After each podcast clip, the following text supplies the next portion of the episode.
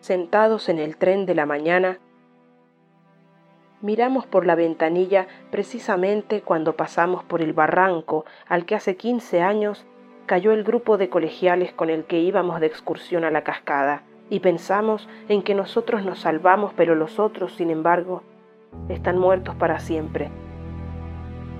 La profesora que llevaba a nuestro grupo a la cascada se ahorcó inmediatamente después de la sentencia de la audiencia de Salzburgo, que fue de ocho años de prisión. Cuando el tren pasa por ese sitio, oímos con los gritos del grupo nuestros propios gritos.